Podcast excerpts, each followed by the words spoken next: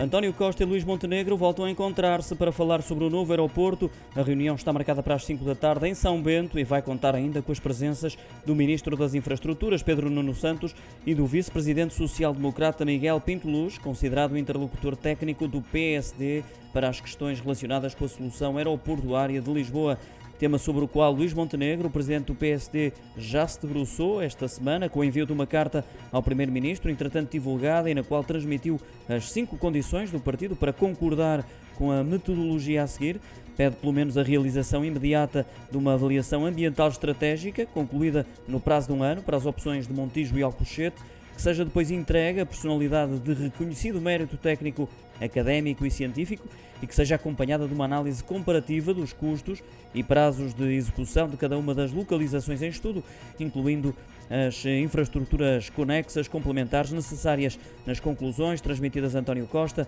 o líder social-democrata reiterou ainda a necessidade de se iniciarem de imediato as obras de requalificação do aeroporto Humberto Delgado e de valorizar os aeroportos que servem as regiões Norte e Algarve e o aeródromo de Cascais.